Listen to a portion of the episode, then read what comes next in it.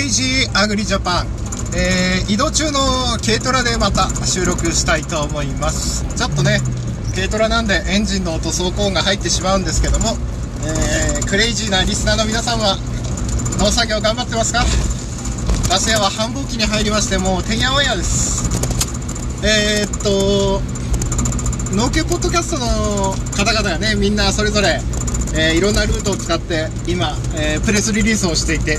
いろんな新聞とかね、え、記事とかになってるので、え皆さんもよろしければこれを機会にね、え農家ポッドキャストをいろいろ聞いてみてくださいと言いたいとこなんですが、えー、他のポッドキャストのね新興勢力の方々が再生が伸びるってみんな声を聞くんですけどそれに反比例してですね、えー、クレイジーアグリジャパンの方を聞く時間が皆さんないようで、えー、だんだんとあリピート再生数が減ってきてる次第でございます。まあ、うちの番組はね一度も一度も聞けば十分な内容しかないペラペラなんですけども、えー、まあ、移動中の車内今日も語っていきたいと思います、えそれとですねえー、最近、クリチャーグリジャパンのレビューを、iTunes のね、レビューを見て、うちが3.23かな、星の平均が、60件ぐらいのレビューで、あありがたいことなんで、コメントをいただける方は本当ありがたいんですけどね。でも、星5段階で、星3、平均3っていうのは、あの私にとって理想で逆にレビューが星4.8とか星5っていうのは俺まだ何て言ったらいいのかなあの評価される対象としては俺本望じゃないと思ってるんですよねなぜかっていうとやっぱりそのある程度聞かれて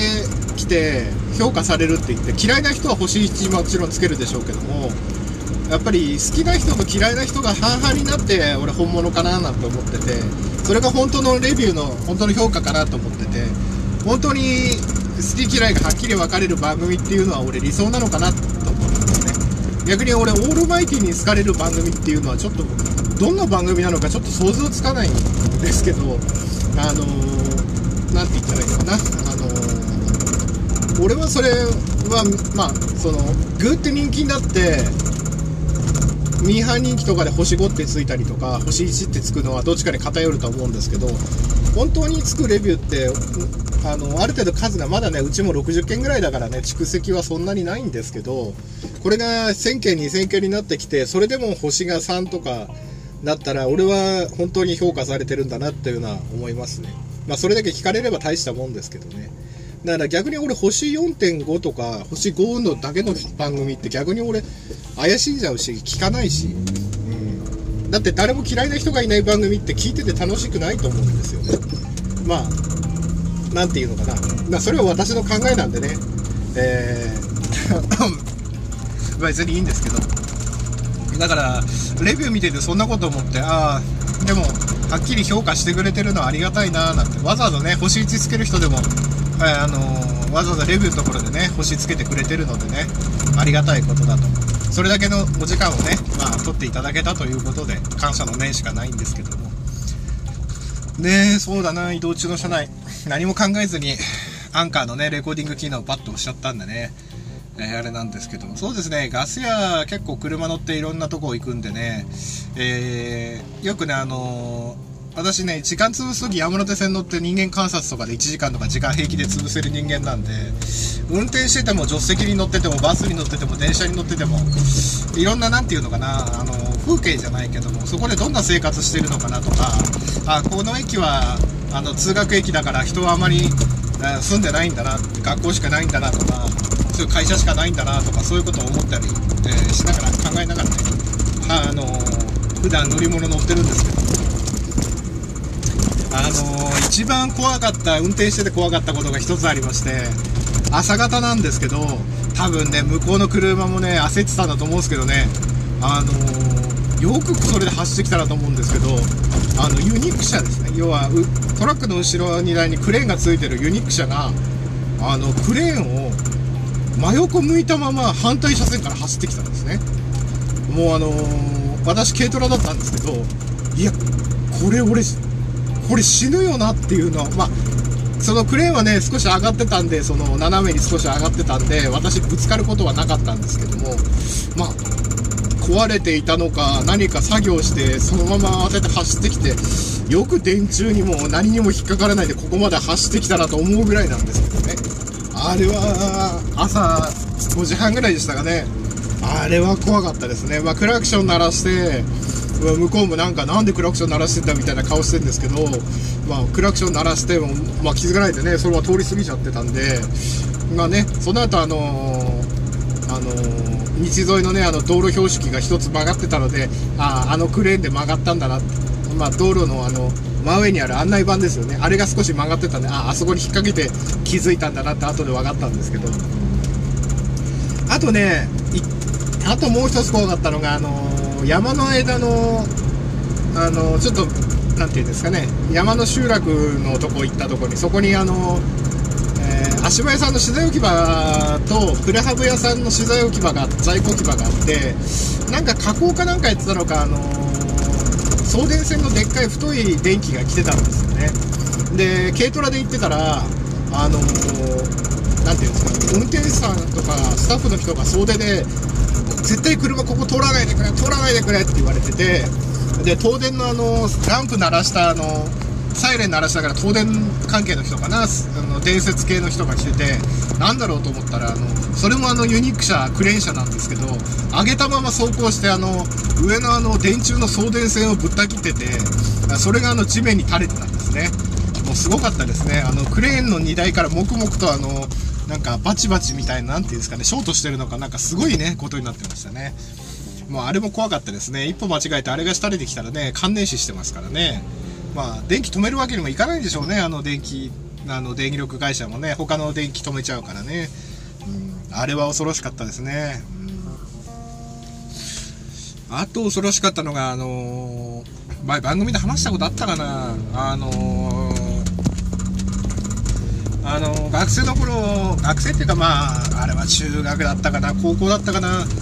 その頃太田市場に親父についてってトラックの横に乗ってたらあの、あれは首都高のちょうどフジテレビの前の辺りですかね湾岸線の。あの、人が歩いてたんですよ高速道路。の中央分離帯のとこの生垣生垣じゃない中央分離帯のとこの沿いをね歩いてたんですよ。なんで高速で人が歩いてんだろうと思ったら先で車が止まってて故障したのか事故なのかななんて思ってたんですけど。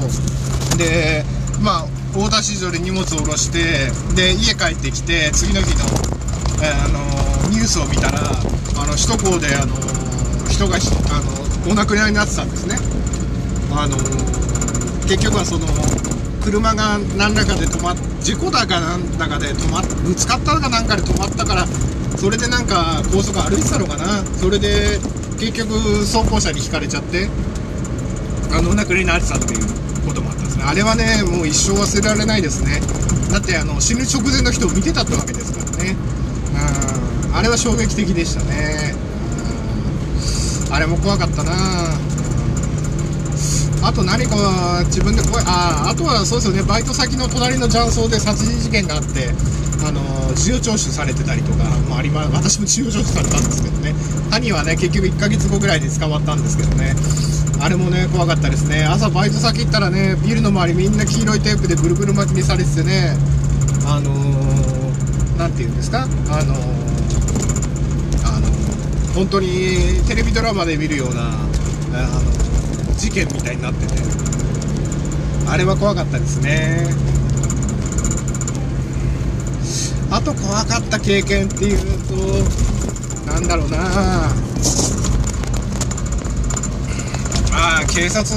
まあ違反ね。まあスピード違反でね警察に追われた時とかね。あ検問とかね。そういうならまあヒヤリな経験はありますけどもう怖いってほどでもないしな。まあ焼肉食った後に飲酒検問であの警官があの飲酒検知器持ってきてみんなね電気機器でこれ酒の匂いしたらピーピーなるようなやつ持ってきてて。で警官の人もなんかね顔の目の前までやってあの機械と一緒に警官の人の鼻が出てきて。で友達と焼肉食った帰りでしこたまニンニク締めにニンニクのラーメンも食っててあいや俺あの飲酒運転してないですけどあの今焼肉とラーメン食ってめちゃんこやばいっすけどいいっすかっつったらいいからはけって言われたんでね白バイ隊員にあのあの機械と一緒に白バイの隊員の顔面にその息をフーってやったら警官が「うっ」って言ってたんであのー、あれは一矢報いてやったかなっていうねいい経験でしたね。うん。ね走行中の車をね人まるでね疑ってかかるようなねまあ職業柄しょうがないんですよけどね。あのー、うっね息吐けみたいなねほんと失礼な話ですよね。で俺も警告したんですけどね本当に臭いけどいいですかって。本当にひどい話ですよ。まあやっぱり田舎のね車社会乗ってるとねうん。警官とねやっぱりその点数取られる機会も多いからねそのやっぱり何て言うんですか？憎しみじゃないけどね、うん。まあ、ちょっといい感情は持たないのでねまあ何て言うんですかね。あのー、やっぱりね国家権力を傘に来てね一般市民をいじめるようなね警官を見つけた時にはちょっと一矢報いたくなりますよねうんね。話してたら道間違えちゃってどうしようかな俺な。まあちょっと遠回りするぐらいだから。まああとね23分で終わりにしたいとは思うんですけども。まあ、皆さんもねいろんなヒアリングもあると思うんですけどね、えー、健康と、えー、自分のあの命が大事ですからね。あガス屋みたいにねあのギリギリを攻めたりとか、えー、そういうことをやらないでね、えちゃんと、えルールを守って、えー、普段の生活をしていけばあのそういう経験をなさらないと思うんでね。あとはそんな感じですかね。まあ、といったところでね、えー、普段お聞きの皆さんにはちょっと物足りない内容かもしれませんけども、ちょっと今回は短めにちょっとまとめてみました。それではね、えー、っと、ガス屋が畑に着きそうなので、今日はこれぐらいに、えー、したいと思います。それでは皆さん、またどこかで。See you next time. Goodbye.